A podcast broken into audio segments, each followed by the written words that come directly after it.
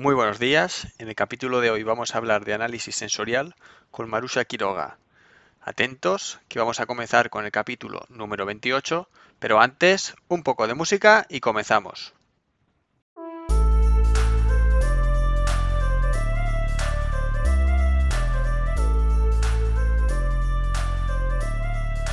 Muy buenos días a todos, bienvenidos. Yo soy Roberto Rodríguez y esto es Líder Ingenioso, el podcast donde te ayudo a crecer personal y profesionalmente compartiendo contigo conceptos actuales de ingeniería y desarrollo personal y potenciando el liderazgo y la motivación.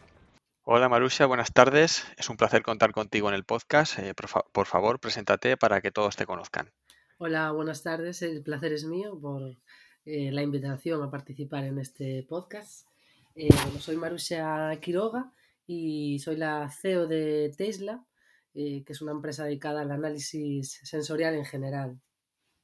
Muy bien, Marusia. ¿Puedes explicarnos qué es TasteLab y qué hacéis en, en TasteLab? Sí, bueno, pues TasteLab es una empresa eh, altamente profesionalizada en un campo específico que es el análisis sensorial que es una ciencia que mide las, las percepciones sensoriales humanas y toda esta información se analiza mediante métodos estadísticos específicos para, eh, pues eso, caracterizar productos o tomar decisiones de mejorar productos o mm, lanzar nuevos productos al mercado o controlarlos, ¿no? Toda esa percepción subjetiva, ¿no? Que decimos esto a ver si gusta o no gusta, pues con esta disciplina del análisis sensorial se puede cuantificar, ¿no? Siempre decimos que lo que no se puede medir no se puede mejorar, pues precisamente esto que parecía tan subjetivo que no era posible medir, sí es posible, ¿no?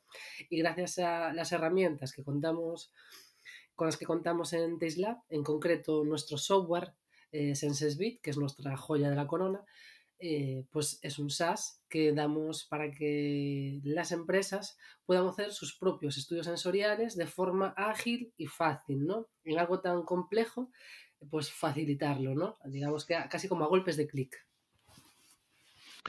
Muy bien, ¿puedes explicarnos cuál fue tu experiencia previa a la creación de TasteLab?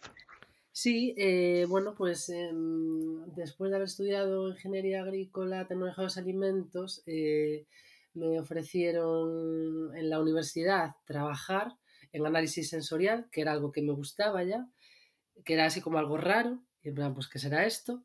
Eh, y bueno, pues de paso que estaba trabajando en la universidad, me, también me ofrecieron hacer la tesis doctoral especializada en análisis sensorial, ¿no? Y bueno, pues estuve realizando la tesis, después eh, trabajé en un centro tecnológico en, en Astitecnalia, estuve realizando estancias fuera y, bueno, cuando ya creía que tenía un conocimiento bastante profundo de la metodología, de, cómo se hacía el análisis sensorial, pues mm, entre el equipo de la Universidad de Santiago de Compostela y yo decidimos crear esta spin-off. Nació como spin-off de la Universidad de Santiago de Compostela, desde, partiendo de un grupo de investigación. Estaba un grupo que está especializado, ¿no? con 30 años de experiencia en análisis sensorial.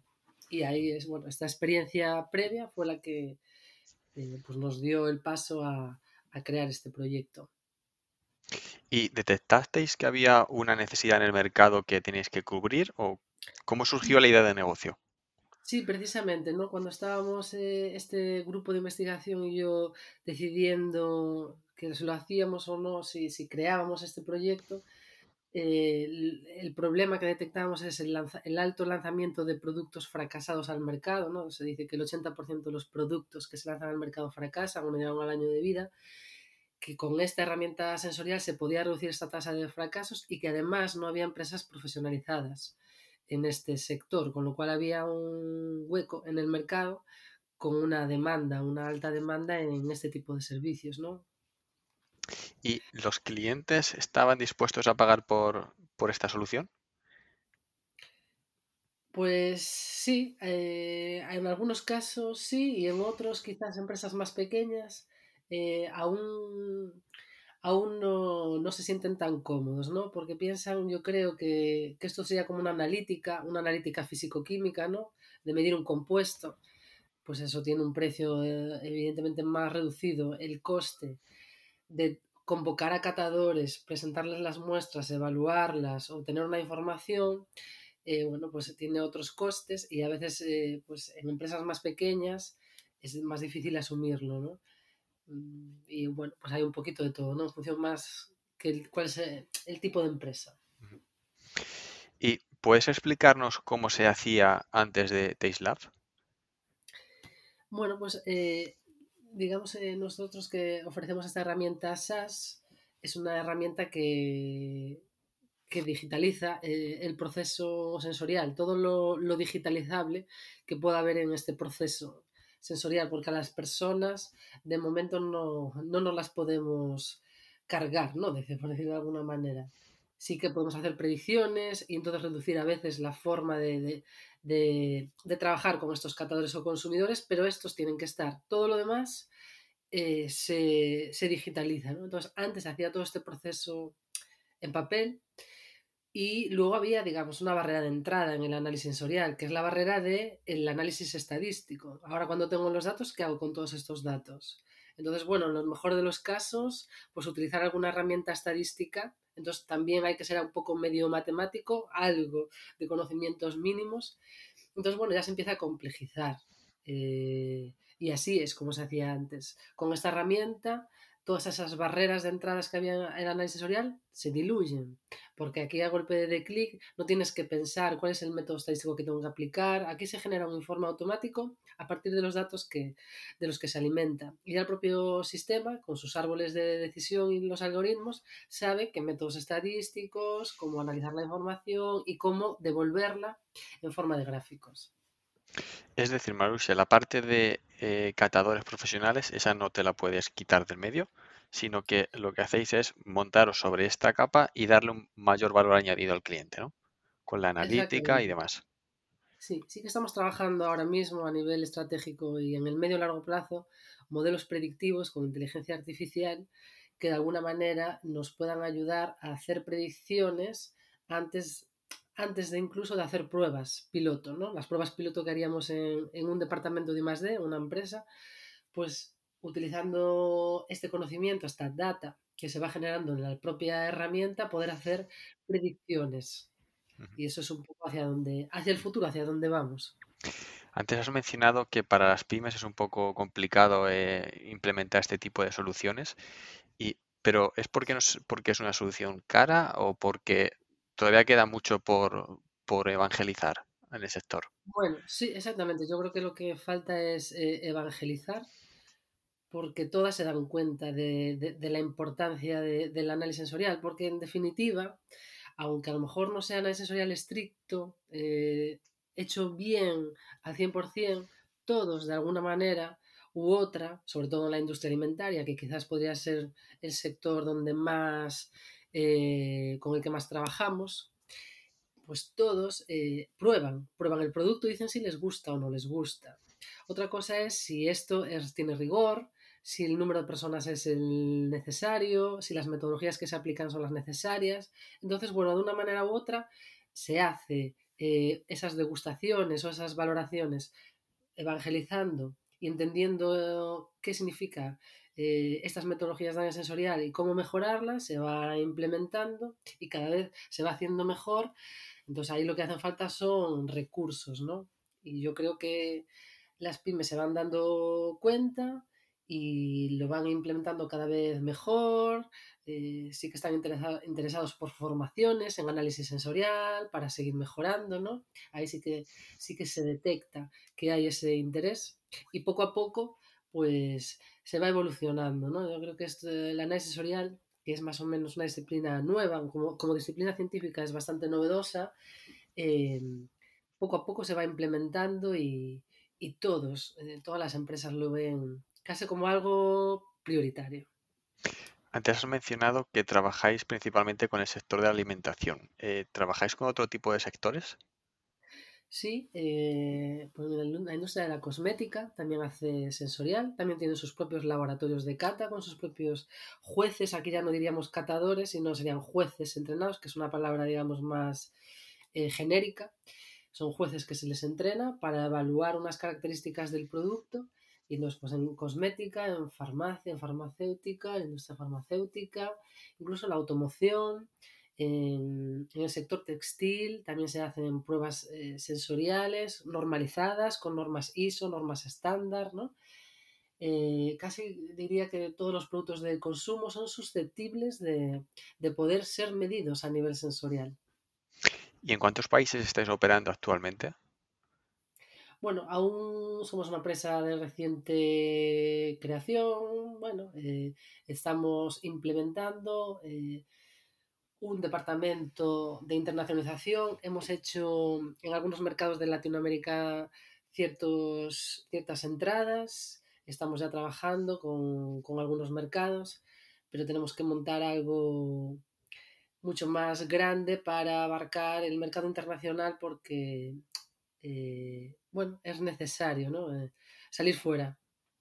¿Y vuestro software, Marusha, eh, es adaptable a, cualquier tipo de mercado o tenéis que hacer algún tipo de configuración o, es un software estándar que vale para todos los tipos de empresa, todos los sectores?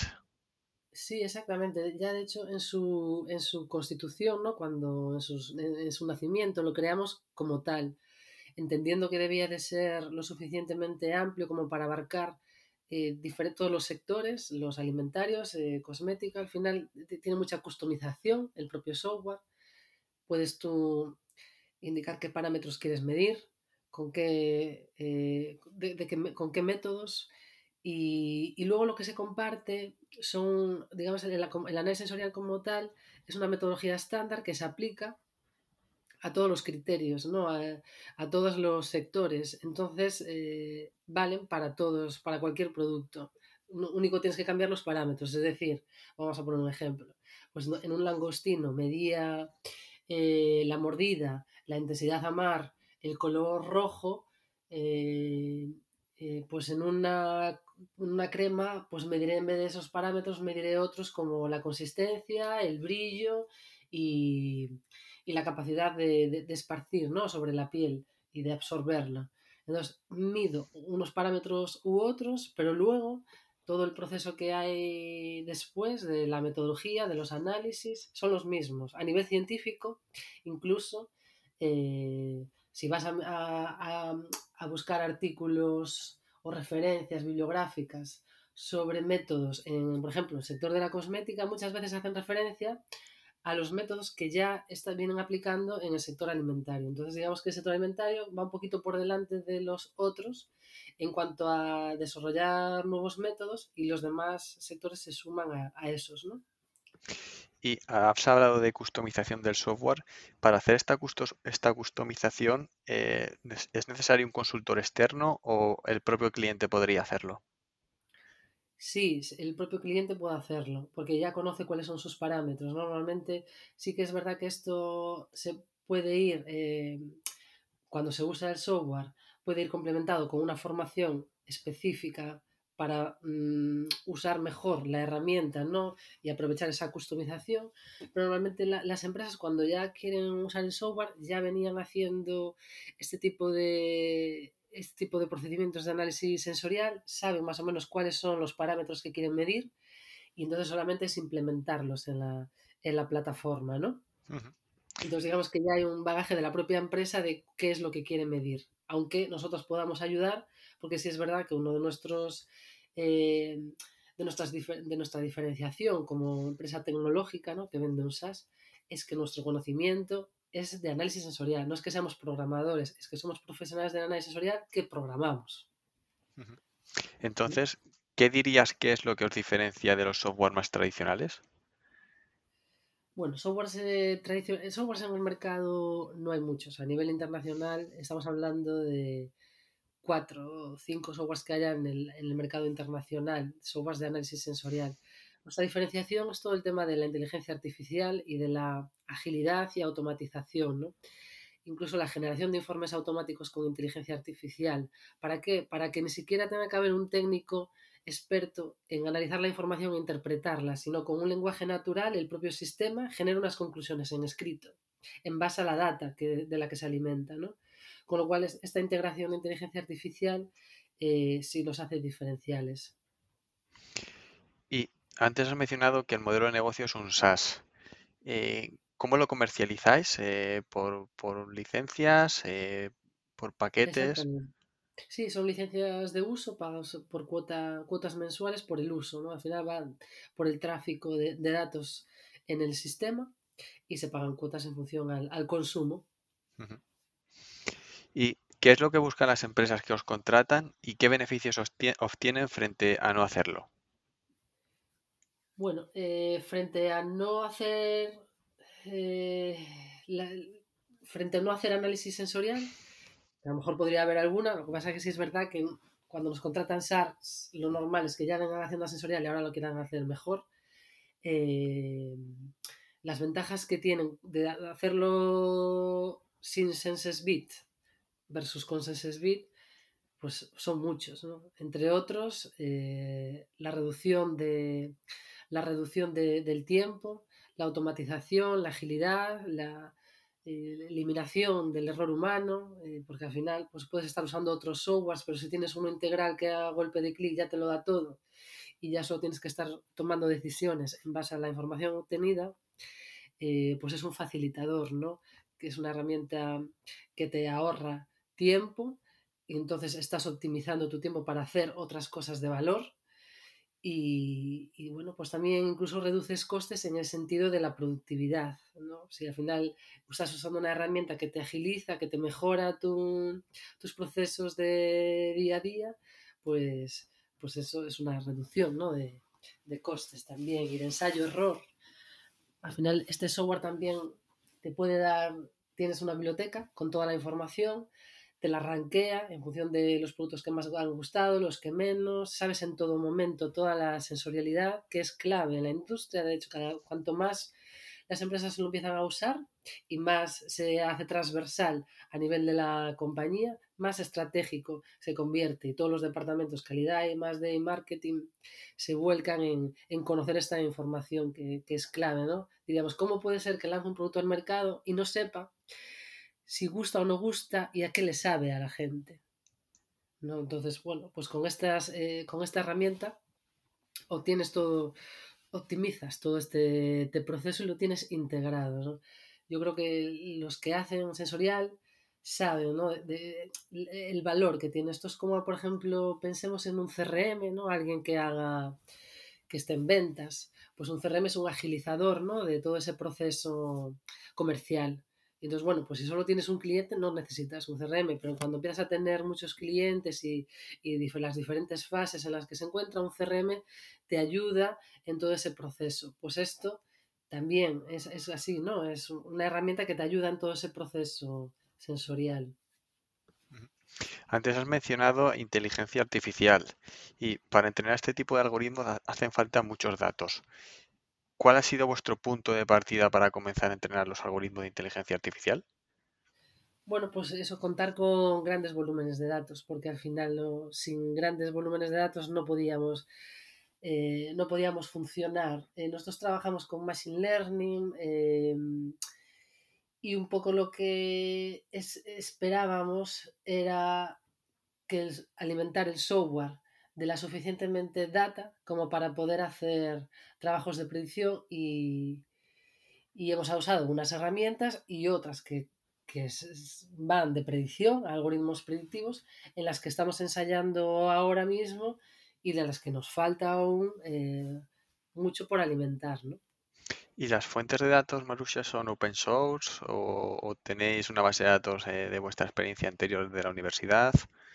Exactamente, la, nuestra, la data es nuestra, sí que es verdad que la alimentamos con otras fuentes, como por ejemplo poder correlacionar datos sensoriales con datos que existan de fuentes abiertas como puedan ser datos, datos nutricionales o demás, ¿no? que existan y nosotros podamos correlacionar con estos. ¿no? Que es un poco lo que estamos experimentando, cómo a partir de los datos que nosotros tenemos, que ya tenemos alimentados de nuestros históricos, podemos también eh, correlacionar con otras fuentes. Ahí nosotros en todo momento trabajamos, que es una filosofía eh, de la compañía, trabajamos muy en, en colaboración con nuestros clientes, para que ellos nos den su feedback, qué es lo que quieren, qué es lo que les gustaría qué datos les gustaría obtener, a partir de qué parámetros poder, poder evolucionar la herramienta, si datos nutricionales, datos de mercado, datos en las, de las redes sociales. De momento nuestro software SaaS, como tal eh, ya es interesante, pero además toda la parte de inteligencia artificial, de poder hacer predicciones con grandes volúmenes de datos, esto es lo que, bueno, lo que nos hace diferenciales, ¿no? Eh, eh, el poder combinar este, hablamos de un híbrido, ¿no? Un híbrido entre un SaaS puro y duro, donde tú tienes una herramienta que por el uso de estar haciendo esas sesiones sensoriales, eh, y ese, digamos, eh, todo ese SaaS con esa plataforma de, de predicciones. ¿no? Es, bueno, hablamos de un híbrido entre SaaS y predicciones y plataforma de predicciones. ¿Cuántos sois actualmente en el equipo?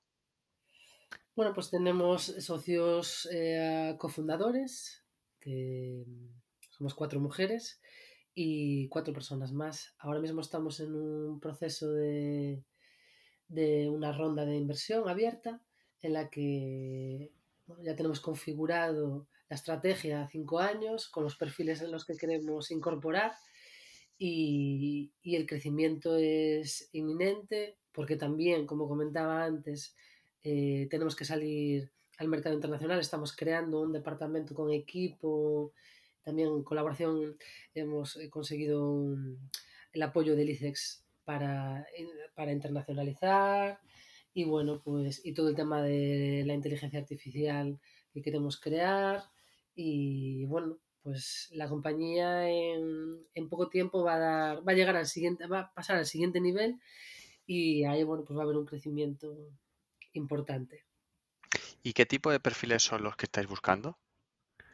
Pues un poquito de todo. Hay la parte de inteligencia artificial, User Experience, también nos interesa mucho mejorar, seguir mejorando la experiencia de uso, porque al final nosotros hacemos una herramienta por y para nuestros clientes, con lo cual queremos que se testeen, que se mejoren, que, la forma de, navegar en la plataforma sea fácil e intuitiva y que eso nos, lo, nos alimentemos de, del propio uso, con lo cual es profesionales de en esta parte de diseño, user experience, ¿no? UX UI.